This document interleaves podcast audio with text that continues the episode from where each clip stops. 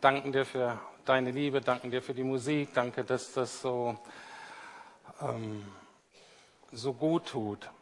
Ähm, einfach so wahre, schöne, echte, tiefe Dinge so singen zu dürfen.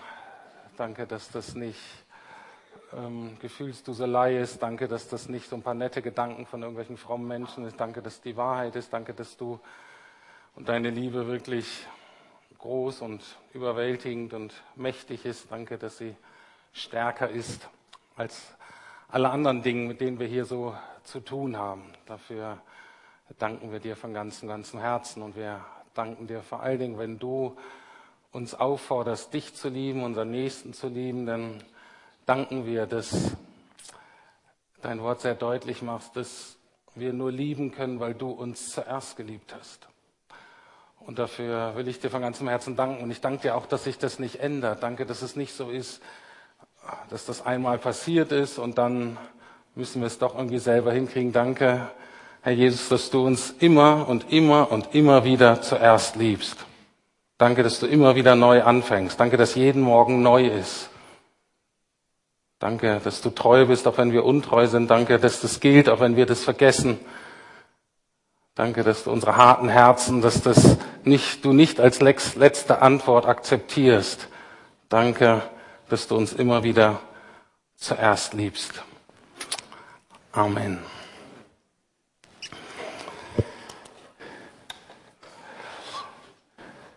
Genau, darum soll es heute gehen, um dieses doch recht bekannte doppelte Liebesgebot. Wir sind in einer so recht losen Predigtreihe, die heißt gemeinsam wachsen und ich gucke mir so die Aspekte Gnade und Wahrheit an, aber im Grunde ist das so ein bisschen so ein neuer Titel, um sich dieses Liebesgebot nochmal wieder neu anzuschauen und von verschiedenen Seiten zu betrachten. Ich, wir lesen mal die Version aus dem Lukas-Evangelium vor. Es gibt ja vier Berichte aus vier verschiedenen Perspektiven in der Bibel über das Leben Jesu und ähm, in Lukas wird das folgendermaßen beschrieben. Da sagt Jesus, du sollst den Herrn, deinen Gott, lieben aus deinem ganzen Herzen und mit deiner ganzen Seele, und mit deiner ganzen Kraft und mit deinem ganzen Verstand und deinen Nächsten wie dich selbst. Heute geht es um diesen Gottteil. In zwei Wochen werde ich dann darüber predigen, wie das aussehen kann, unseren Nächsten mehr zu lieben. Obwohl ihr merkt, es hängt sehr eng zusammen. Das werdet ihr heute noch ähm, sehen. Aber heute geht es eben darum, um diese vier Aspekte Gott zu lieben. Erstmal vom ganzen Herzen. Und damit ist eigentlich unser Wille gemeint. Das ist auch der wichtigste Aspekt und das zumindest heute für heute Morgen. Und da werde ich die meiste Zeit darauf verwenden. Dann mit meiner Kraft. Ich habe es mit meinem Tun Kraft im Sinne von wenn es mit Kraft geliebt wird, dann verändert sich auch irgendwas. Es geht nicht nur um unsere eigene Kraft irgendwie, sondern es geht um Kraft, um Liebe, die etwas verändert in dieser Welt. Mit allen Sinnen, also mit unserer Seele und dann auch Gott lieben durch ein erneuertes Denken oder eben den Verstand. Darum soll es gehen.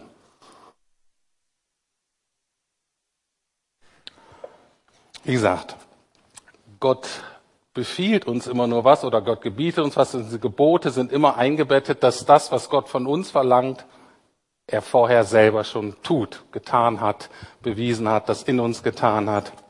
Deswegen ist unsere Liebe immer nur eine Antwort auf Gottes Liebe.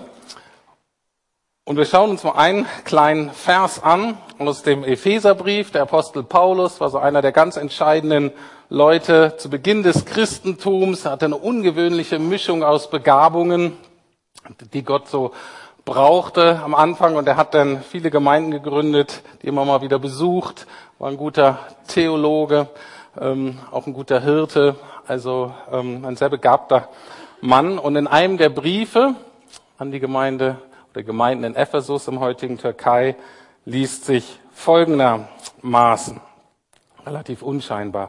Wenn ich mir das alles vor Augen halte, und genau darum geht es, was denn? Genau das, was wir gerade besungen haben. Also in den ersten Kapiteln, also bevor er diesen Vers geschrieben hat, hat er über Gottes Liebe geschrieben und was Jesus alles für uns getan hat. Und dann sagt er, wenn ich mir das alles vor Augen halte, dann kann ich nicht anders als meine Knie zu beugen steht da oder mich hinzuknien steht da eigentlich nur. Diese Übersetzung hier ähm, interpretiert das schon richtig für uns, weil wir da mit diesem Hinknien nicht so viel verbinden. Kann ich nicht anders als anbetend vor dem Vater niederzuknien. Was hat das zu tun mit Gott zu lieben von ganzem Herzen, mit ganzem Willen? Wusstet ihr, dass man sich fürs Gebet, für ein längeres Gebet eigentlich aufwärmen muss, so wie so ein Sportler sich aufwärmen muss? In meiner Blütezeit als Fußballer, ihr lacht, die gab's wirklich. Was ist denn das hier für eine Reaktion? Also, in meiner Blütezeit als Fußballer war das so, dass es natürlich eigentlich 90 Minuten geht, so ein Spiel, zweimal 45 Minuten, da muss man Power geben. Aber ab einem bestimmten Level muss man sich relativ lang dafür aufwärmen. Und in meiner Blütezeit haben wir uns 40 Minuten aufgewärmt, 40 Minuten gelaufen, gesprintet, gedehnt, alles Mögliche, um dann, dass der Körper, dass die Muskeln so vorbereitet sind, dass ich dann 90 Minuten Gas geben konnte. Und genauso ist es eigentlich auch im Gebetsleben. Wenn man sich mit Leuten beschäftigt, die viel beten, dann gibt es auch vor dem Gebet immer so eine Aufwärmphase. Und wenn wir nicht geübte Beter sind, sind wir schon während der äh, Aufwärmphase eigentlich schlapp. Genauso wie das ist, wenn ich jetzt das Aufwärmprogramm von früher heute machen würde, diese 40 Minuten, ich wäre nach den 40 Minuten schon tot, weil ich gar nicht mehr so fit bin. Und so ist es auch mit unserem Gebetsleben. Natürlich können wir immer zu Gott einfach so beten ähm, und ja, der, der Thron ist frei, Gottes Vaterherz ist offen, wir können eigentlich immer kommen. Aber wenn du mal probiert hast, länger regelmäßig am Stück zu beten, dann merkst du es gar nicht so einfach, dich immer hinzusetzen und du merkst, mein Herz ist voll von Liebe oder Sehnsucht oder ist alles frei. Nee, ist gar nicht so einfach. Und die Leute, die viel vom Gebet verstehen, die lange beten, da gibt's so Aufwärmübungen und das sind eigentlich so ritualisierte Geschichten, wie diese Fußballaufwärmung. Das war immer das Gleiche, weil gewisse Muskelgruppen einfach aufgewärmt werden mussten. Und so ist auch bei einem Gebetsleben so, dass man so Aufwärmgebete hat. Gleiche Gebete, vorgesprochene Gebete, immer die gleichen Bibeltexte. Und vor kurzem habe ich an einem Gebet teilgenommen mit ähm, anderen Leuten und hatte eine ganz interessante Erfahrung gemacht und diese Erfahrung die gebe ich heute mal weiter an euch. Und zwar, ich lese euch mal so eine Aufwärmübung vor. Okay? Und dann könnt ihr mal gucken, wie das so für euch ist. Im Namen des Vaters und des Sohnes und des Heiligen Geistes, ein Gott. Amen. Herr, erbarme dich, Herr, erbarme dich, Herr, segne uns. Amen. Ehre sei dem Vater und dem Sohn und dem Heiligen Geist, jetzt und alle Zeit und in Ewigkeit. Amen. Wie findet ihr das so als Einstieg ins Gebet? Ihr würdet wahrscheinlich sagen, boah, so ein bisschen altmodisch, ne? ein bisschen umständlich. Stimmt natürlich, ist natürlich gut. Ähm, aber jetzt haben diese Leute das noch getoppt. Was würdet ihr denken, wenn das so laufen würde? Im Namen des Vaters und des Sohnes und des Heiligen Geistes, ein Gott. Amen. Herr, erbarme dich, Herr, erbarme dich, Herr, segne uns. Amen.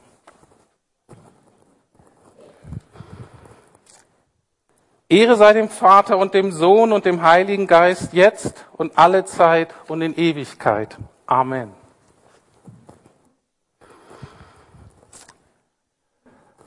Was würdet ihr denken, wenn ihr an so einem Gebet teilnehmt? Ich sage euch, was ich gedacht habe. Drei Dinge. Das erste war, na, wenn ich Sport machen will, dann gehe ich Tennis spielen. Vielleicht auch joggen. Aber das muss ich jetzt nicht mit dem Gebet verbinden. Das war mein erster Gedanke. Der zweite Gedanke, der dann emotional noch stärker war, war, ich mache mich hier ja total zum Affen. Was mache ich hier eigentlich? Das ist doch total peinlich. Die anderen drumherum fanden das nicht peinlich. Das war das zweite. Ich mache mich hier eigentlich zum Affen. Und dann der dritte Gedanke, und das ist der Gedanke, über den ich jetzt hauptsächlich predigen möchte, ist der, dass ich dachte, Wenn es Gott wirklich gibt und wenn er wirklich der ist, von dem er sagt, er ist, der Erfinder des Universums, der König der Welt, die absolut höchste Autorität, mit der ich es zu tun haben kann, dann ist es irgendwie angemessen, das auf besondere Art und Weise auszudrücken.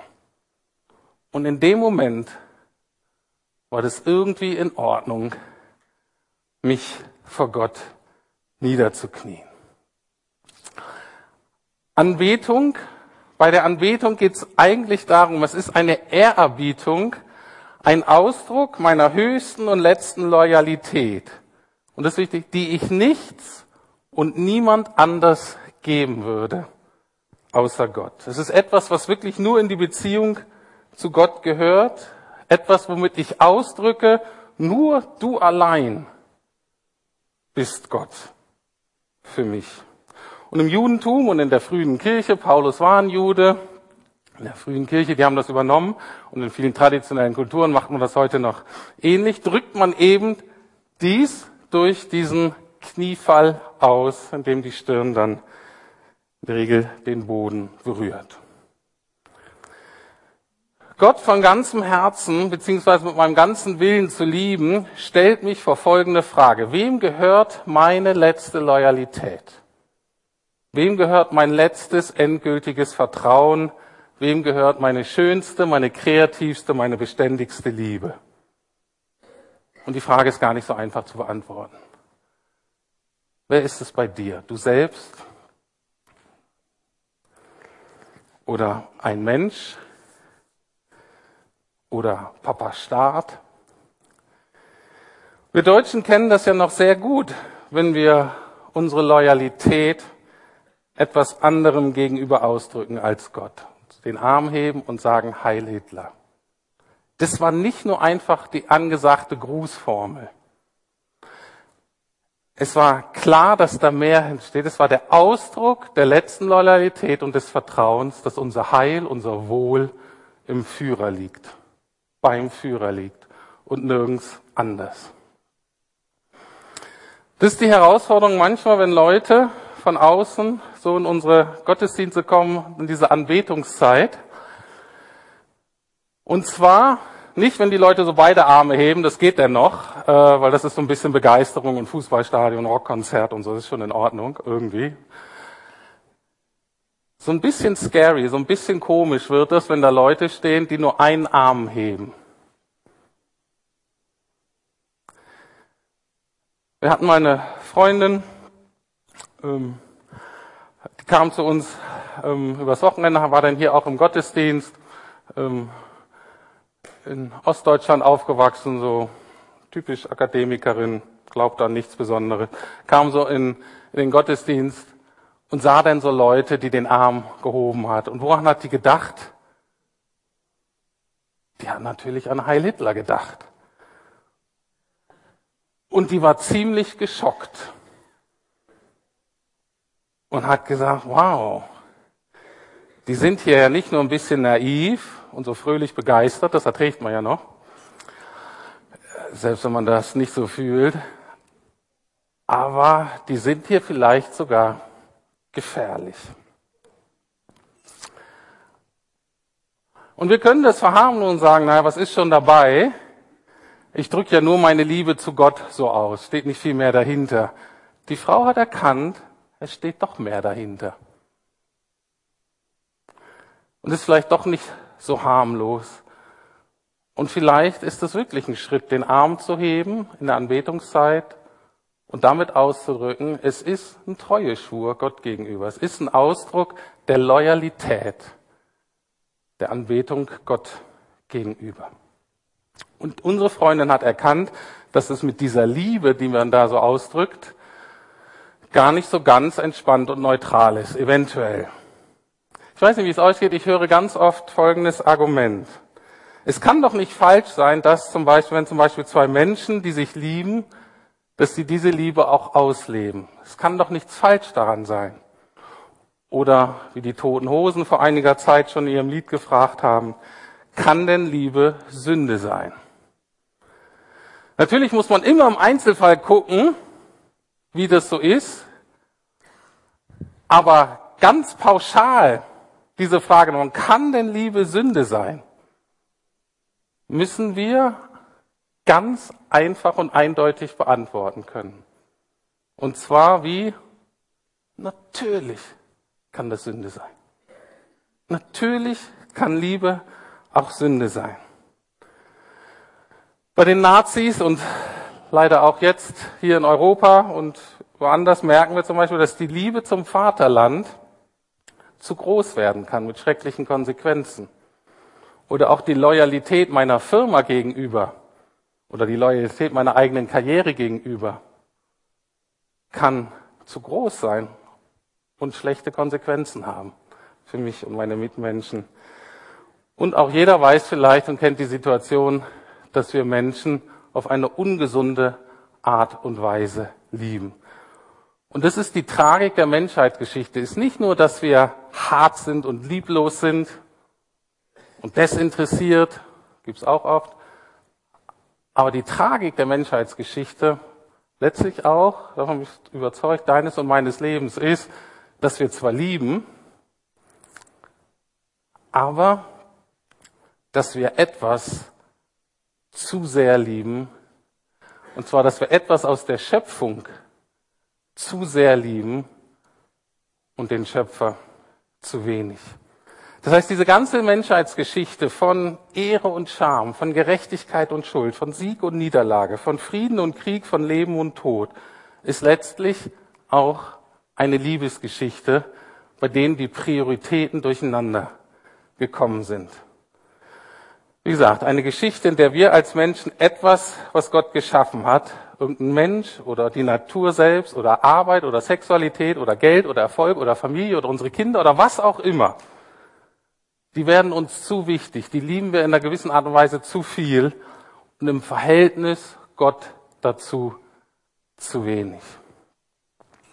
Und der Glaube an Jesus, bei dem Glauben an Jesus geht es letztlich auch darum, um eine Neuordnung unserer Liebesprioritäten.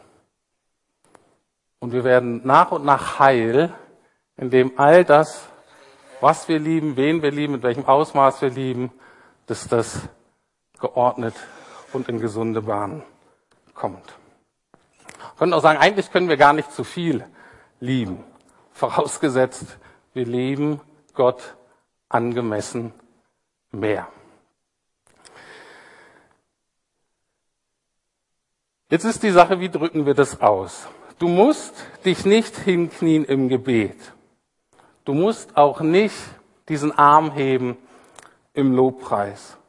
Aber ich glaube, wenn du Gott von ganzem Herzen, mit deinem ganzen Willen lieben möchtest, muss jeder von uns, muss jede von uns einen Weg finden, und zwar zuallererst für dich selbst.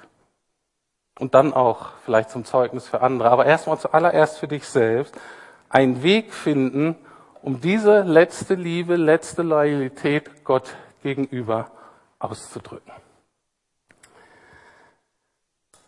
Etwas, wo du weißt, das würde ich keinem anderen erlauben, außer Gott. Das würde ich keinem freiwillig geben, außer Gott. Das darf niemand von mir verlangen. Gott darf das. Und ich hoffe, ihr merkt, es hat auch durchaus etwas mit unserem persönlichen Gebetsleben zu tun. Eine Sache, die ich gelernt habe durch Johannes Hartl, durch diesen katholischen Theologen, Gründer des, ähm, des Gebetshauses in Augsburg, hat mir geholfen, eine von meinen Götzen, sage ich mal, einen von dem, was mir besonders wichtig ist, ähm, enger zu erkennen. Ich bin typischer Vertreter meiner Kultur gerade. Zumindest für so ein bestimmtes Segment unserer Gesellschaft. Und zwar eines der höchsten Werte für mich sind, wenn ich nicht aufpasse, wenn ich nicht drüber nachdenke, wenn ich nicht korrigiere, sind Effektivität und Produktivität. Effektivität und Produktivität finde ich richtig, und ich sage das Wort nicht weil es manche schockieren würde.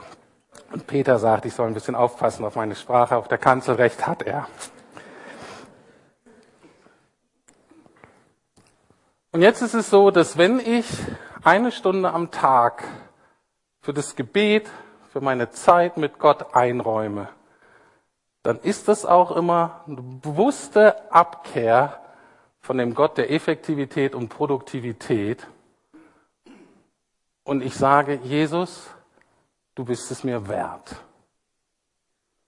Die Gefahr natürlich für mich ist, aber vielleicht für jeden, dass ihr denkt, na, wenn ich bete, werde ich ja ein besserer Pastor. Also von daher wäre es auch wieder effektiv. Oder ich wäre ein netterer Mitmensch, ist ja auch nicht schlecht. Ist gar nicht so einfach, dieses Gebet aus so Sach- und Funktionszusammenhängen rauszureißen.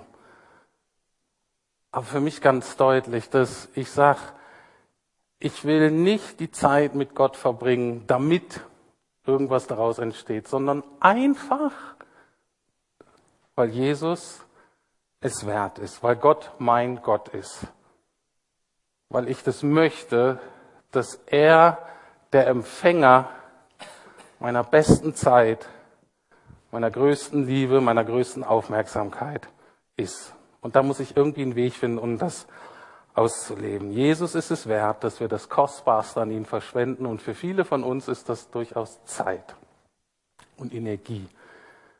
Und Zeit, gerade auch wenn man kleine Kinder hat, Zeit, wo man klar denken kann. Gibt es gar nicht so viel. Ich weiß noch, als ich immer so müde war, und dann die kostbarste Zeit, die gehört Gott. Aber natürlich auch unser Geld und was uns sonst noch so wichtig ist. Jede Kultur, jede Zeit, jede Gesellschaft hat offen oder verdeckt Werte, die besonders wichtig sind, die berücksichtigt werden sollen, Dinge, die unsere Loyalität und unsere Hingabe verlangen. Und Gott hat der Kirche sozusagen einen Kompass gegeben, damit wir das, was uns von unserer Kultur angeboten wird, immer wieder zu überprüfen auf deren Wichtigkeit und Relevanz. Und das ist die Bibel, die uns wirklich hilft zu sagen, Gott, wie wichtig ist dir das eigentlich? Und dann muss ich mein Leben nach und nach deinem Wertesystem anpassen. Und das ist der zweite Punkt. Gott lieben mit all meiner Kraft oder mit dem, was ich was bewirke. Und das hat durchaus mit Gottes Geboten zu tun. Nehmen wir den zweiten Punkt. Gott lieben mit meinem Tun, mit meiner Kraft. Im Johannesevangelium, also im Bericht über Jesus von Johannes, stehen folgende ziemlich klare Worte. Johannes 14, 15 und 21. Jesus sagt, wenn ihr mich liebt, werdet ihr meine Gebote halten. Und ein wenig später erklärt er noch, was er genau damit meint. Wer meine Gebote kennt und sie befolgt, der liebt mich wirklich. Also man muss erstmal die Gebote kennen. Und das heißt, es geht nicht intravenös, es gibt auch keinen Chip, das Ding muss man lesen. Hilft nichts. Aber dann nützt es auch nichts, das nur zu kennen, sondern wir müssen es tun. Wer meine Gebote kennt und sie befolgt, der liebt mich wirklich. Und wer mich liebt, wird von meinem Vater geliebt werden. Auch ich werde ihn lieben und ihm zeigen, wer ich bin. Große Verheißung, wunderbare Dinge. Kleiner Einschub. Natürlich ist auch unser Verständnis der Bibel, unsere Sicht der Bibel von unserer Kultur geprägt. Ich lese die Bibel heute anders, als Luther sie im 16. Jahrhundert gelesen hat, oder ein Afrikaner heute oder ein Asiate heute, ganz klar. Ne? Und Männer lesen sie wahrscheinlich auch ein bisschen anders als Frauen.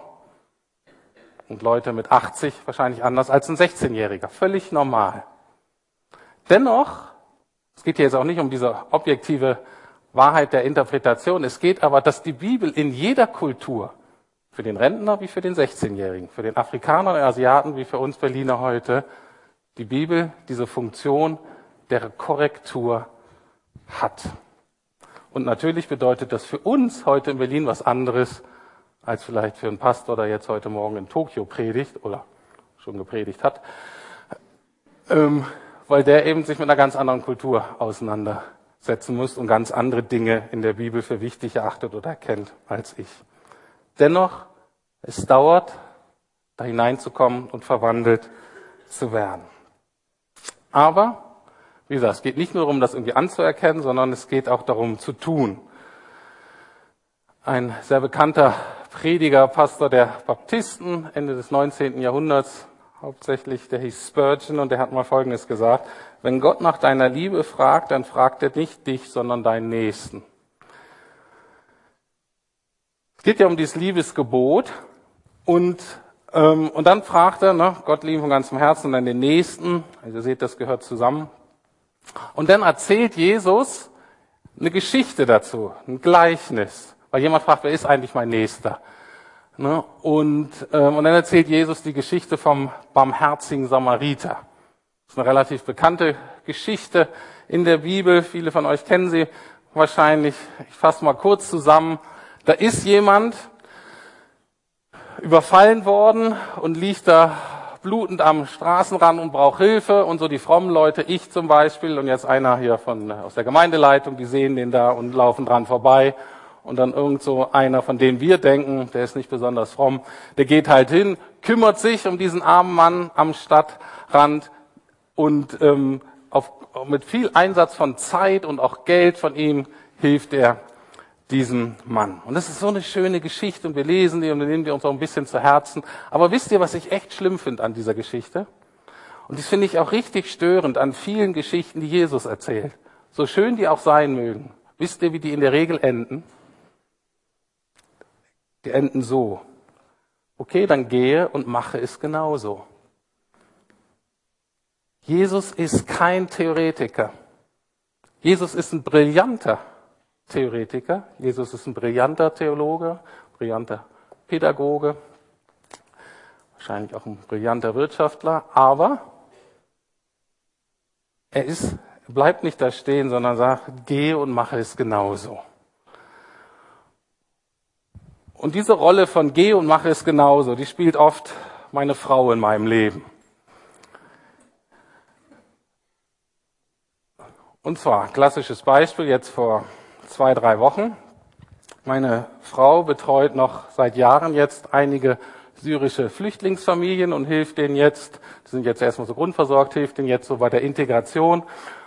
Und vor drei Wochen kam Firas, einer von diesen jungen, neun Jahre, Deike hat die, Besuch, äh, die Familie wieder besucht, greift Deike bei der Hand, guckt sie an mit strahlenden Augen und sagt, Deike, du musst für mich einen Fußballverein finden. Und Deike sagt, mir hat das Herz geblutet, dieser Junge muss Fußball spielen. Und sie kam nach Hause und dann sagt sich der wohl klar, Rüdiger, wer für diesen Jungen den Fußballverein sucht. Das ist ja meine Domäne mit dem Fußball. Und ich dachte, ich habe doch jetzt keine Zeit, mit diesen Flüchtlingsjungen in Berlin einen Fußballverein zu suchen, weil ich komme nicht aus Berlin, ich kenne mich überhaupt nicht aus, wie das hier ist mit dem Fußballverein, habe keine Beziehung, muss dann im Internet suchen und so weiter. Lange Rede, kurzer Sinn. Irgendwann habe ich eine, äh, habe ich Trainer kontaktiert. Ich war zweimal beim Probetraining mit dem, bin ich dann da hingegangen. Jetzt muss ich der Familie helfen, diesen Mitgliedsantrag auszufüllen. Dafür braucht man ja Bachelor mittlerweile. Ich kann mich noch erinnern, als ich in den 70er Jahren einen Mitgliedsantrag ausgefüllt habe, der war so groß. Und das Schlimmste, was war, war irgendwie ein Passfoto zu besorgen. Ansonsten war da alles, mein Papa musste unterschreiben. Deswegen sagte ich dem Du Wallet, ähm, kopier mir mal diesen Mitgliedsantrag. Er sagt, es ist echt schwierig. Und er schickt mir zwölf Seiten. Und ich denke, kein Wunder, dass die hier nicht integriert werden. Naja, jedenfalls praktische Nächstenliebe. Wenn Gott nach deiner Liebe fragt, fragt er nicht dich, sondern deinen Nächsten. Und es war so schön, den Jungen denn da zu sehen und Fußball zu spielen, zu sehen und zu kicken. Sag ja, darum geht es. Aber Zeit hatte ich eigentlich nicht dafür. Aber doch, ich hatte doch Zeit dafür. Sie fehlt mir eigentlich nirgends. Dritter Punkt, und die nächsten beiden sind jetzt schneller. Gott lieben mit allen Sinnen. In Galater 3.1 schreibt Paulus mal Folgendes. euch wurde Jesus Christus doch als gekreuzigt vor Augen gemalt. Und ich liebe diesen Ausdruck, weil es deutlich wird, wenn wir von Jesus erzählen, wenn wir das Evangelium erklären, geht es eben nicht hauptsächlich um so Wahrheiten, die so aneinandergereiht werden, sondern es geht eigentlich um so einen ganzheitlichen Zugang dazu. Deswegen erzählt Jesus natürlich auch Geschichten. Und es ist wichtig, dass diese Schönheit und die Kraft und die Wahrheit des Evangeliums, dass wir das ganzheitlich aufnehmen, dass das auch unseren, unsere Vorstellungskraft, unsere Fantasie, unsere Gefühle mit einschließt. Und deswegen, um verwurzelt zu werden in Gottes Liebe und ihm auch ganzheitlich lieben zu können, müssen wir auch lernen, Jesus in diesen Bereich hineinzulassen, den Heiligen Geist einladen, auch diesen Bereich für uns zu erneuern. Wie gesagt, da spielen Geschichten natürlich eine Rolle. Gute Kindergeschichten sind zum Beispiel ganz, ganz wichtig. Und damit meine ich jetzt nicht nur christliche, sondern auch Geschichten, die einfach gut Dinge verkörpern, deutlich machen, die, die wahr sind, die schön sind, die richtig sind, die erstrebenswert sind. Manche Filme sind auch richtig, richtig gut. Es gibt natürlich auch viel Schrott. Ich habe in letzter Zeit ein paar Filme gesehen, die ich richtig gut fand. Ich dachte, ja, da wurden einfach wichtige Dinge so deutlich gemacht, dass ich da sage, das ist wichtig. Darum geht es. Und war jetzt in dem, in der engen Definition jetzt kein christlicher Film. Deswegen auch und für uns Berliner ja nicht ganz so einfach, dieses ist natürlich schön zu wissen, kann man auch drüber lesen und philosophieren, dass Gott der Schöpfer ist. Aber die Schöpfung muss man auch immer mal wieder erleben. Die Sonne zu genießen. Ich liebe zum Beispiel Wind. Ich komme ja so aus Bremen, so ein bisschen auch an der Küste. Ich liebe den Wind. Ich liebe, wenn ich den Wind spüre und sage, ach Gott, du bist so gut. Hau mich mal so richtig um. Das ist für mich eine Gotteserfahrung. Ich mag auch Regen übrigens. Ähm, bisschen komisch, aber ich mag Regen. Und ein ganz wichtiger Aspekt für diesen Bereich ist natürlich Musik, sind Lieder. Das ist ganz interessant. Gott hat von Anfang an die Musik dazu auserwählt, bestimmt Wahrheiten eben so zu transportieren, dass sie ganzheitlich, auch emotional, auch bedürfnismäßig bei uns landen. Paulus sagt an einer Stelle im Epheser 5, Vers 19, dass wir erfüllt werden mit dem Heiligen Geist durch das Singen geistlicher Lieder. Das ist ja Wahnsinn. Das heißt, wir singen geistliche Lieder und dadurch werden wir vom Heiligen Geist erfüllt, erneuert, verändert. Also, das ist ganz wichtig. Kurzer Exkurs, jeder dieser Zugänge, jeder dieser Arten, Gott zu lieben, hat Stärken und hat auch Schwächen. Und je nach unserer Persönlichkeit merken wir, ein Aspekt liegt uns vielleicht näher als der andere. Aber jeder Aspekt ist in sich wichtig, aber wenn der verabsolutiert wird, wird es schief in unserem Leben.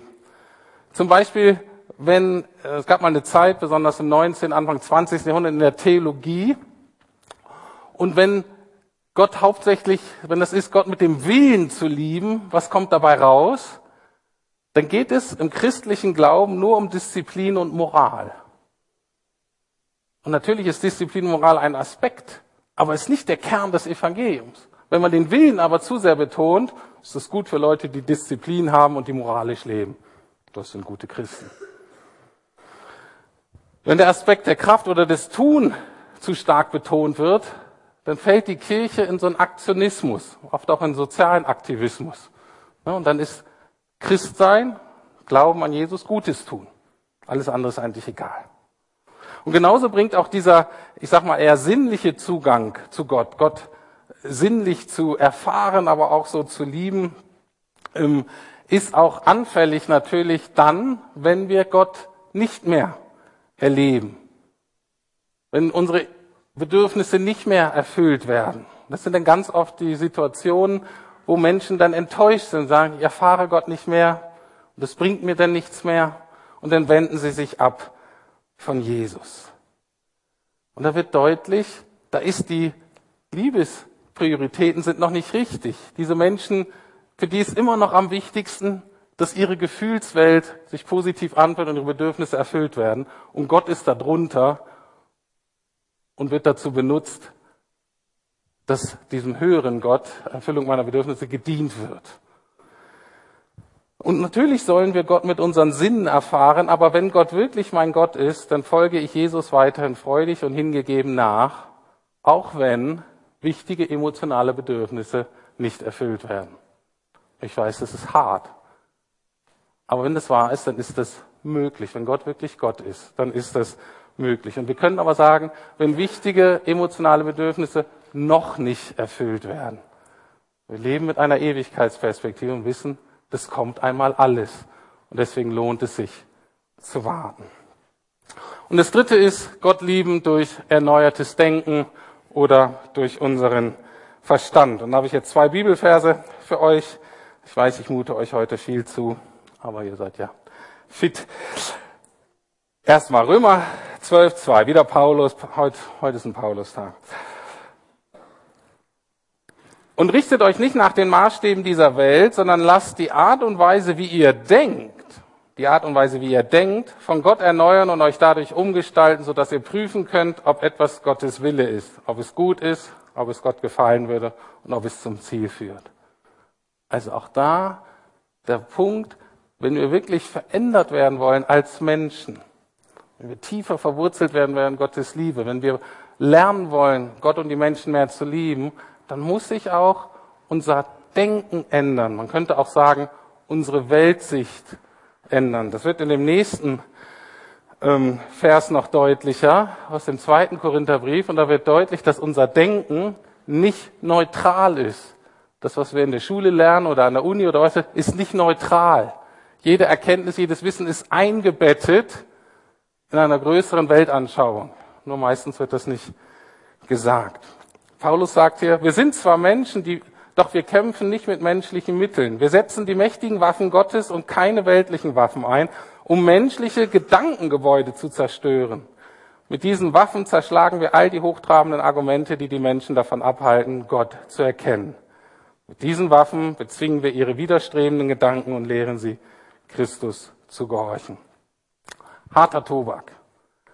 Ganz einfach gesagt, auch unser Verstand muss sich nach und nach bekehren. In der Apostelgeschichte, wo dieser Paulus eben durchzieht durch den Mittelmeerraum, ist es nicht nur, dass er mit Zeichen und Wunder kommen, Leute werden geheilt und Prophetie und so weiter, oder dass er seine Nächstenliebe auslebt, auch ganz wichtig, sondern er hat auch viel Zeit damit verbracht, verbracht damit mit Leuten zu diskutieren, inhaltliche Auseinandersetzungen, mit Argumenten zu überzeugen, sagen, und deswegen macht es Sinn, an Gott zu glauben, zu überzeugen. Und ich selber hatte das nach meiner Bekehrung, war das sehr stark, dass ich gemerkt habe, ich war so durch unser Schulsystem und so, ich war in dem Sinne unbewusst indoktriniert, die Welt in einer gewissen Art und Weise zu sehen. Und dann bin ich zu Jesus gegangen und gesagt, ah, das stimmt ja eventuell alles gar nicht. Und da habe ich gedacht, ja, manches stimmt, anderes aber nicht. Und dann musste auch die Art und Weise, wie ich die Welt sehe, wie ich gedacht habe, musste sich nach und nach verändern. Deswegen auch intellektuelle Fragen und Zweifel müssen und dürfen beantwortet werden. Und ich kann gerne Bücher empfehlen. Kommt zu mir und sagt, Mensch, da hänge ich. Das Gute ist, bei solchen Sachen, das kann man gut mit Büchern, auch Literatur abdecken. Dann treffen wir uns und diskutieren darüber. Das ist mir ganz wichtig. Aber auch die rationale oder sehr intelligente Person hat da natürlich eine Herausforderung. Wenn du klug bist, hast du wahrscheinlich eine gewisse Sicherheit und auch eine Wertschätzung von anderen dadurch bekommen, dass du immer alles verstanden hast. Und vielleicht war dein Verstand dein oberster Gott, weil er dir Orientierung gegeben hat und Sicherheit und der Weg zur Wertschätzung. Und jetzt merkst du, der Verstand ist zwar wichtig, aber der ist auch nicht alles. Wir dürfen Gott und seine Welt mehr und mehr verstehen. Aber wenn Gott wirklich mein Gott ist, dann folge ich Jesus weiter und freudig und hingegeben nach, auch wenn manche wichtigen intellektuellen Fragen nicht beantwortet sind oder auch da wieder noch nicht beantwortet sind. Einmal werden alle Fragen beantwortet werden. Das ist die große Hoffnung, die wir haben. Und ich kann selber auch lernen, das war für mich anfangs sehr wichtig, zu akzeptieren, dass mein Verstand begrenzt ist. Und dass ich auch Frieden finden kann daran, dass ich nicht alles verstehe. Früher hätte mich das sehr beunruhigt. Jetzt weiß ich, mein Verstand ist ja nicht Gott. Gott ist Gott. Und das reicht mir. Und dann darf mein Verstand begrenzt sein, weil Gott, der wahre Gott, ist es nicht. Gut, soweit. Diese vier Aspekte heute, Gott zu lieben. Wir gucken uns diesen Vers nochmal an. Du sollst Gott den Herrn, deinen Gott, lieben aus deinem ganzen Herzen, das heißt mit deinem Willen, deiner ganzen Seele, mit allen Sinnen, deiner ganzen Kraft, also auch mit dem Tun und mit deinem ganzen Verstand und deinen Nächsten wie dich selbst. Jetzt guckt euch mal diese vier Bereiche an und überlegt mal für euch selbst, in welchem Bereich kannst du sagen, ja, da bin ich schon in Gottes Liebe gewachsen. Da bin ich echt dankbar, da hat sich was verändert. Das ist echt super. Und welcher Bereich ist der, wo du sagst, ups, da ist meine Liebe zu Gott noch ausbaufähig. Da ist noch Luft nach oben. Und deswegen, zum Wachstum gehört immer beides. Danken für das, was Gott schon getan hat und das festzuhalten und das zu feiern. Und gleichzeitig Gott aber hinzuhalten und sagen, guck mal hier, Herr, da steht meine Liebe zu dir echt noch auf wackeligen Beinen. Da bitte ich dich, komm du da hinein. Die Band kann schon mal nach vorne kommen. Wir singen jetzt noch ein schönes, altes, bekanntes Kirchenlied. Und ich möchte aber schließen mit folgendem Gebet, was sich auch von Paulus geklaut hat. Steht in Epheser 3, Vers 17. Und das lese ich nicht nur vor, sondern das bete ich jetzt auch wirklich für uns alle. Es ist mein Gebet, dass Christus aufgrund des Glaubens in eurem, in unseren Herzen wohnt und dass euer Leben in der Liebe verwurzelt und auf das Fundament der Liebe gegründet ist. Amen. Ich bitte euch aufzustehen und wir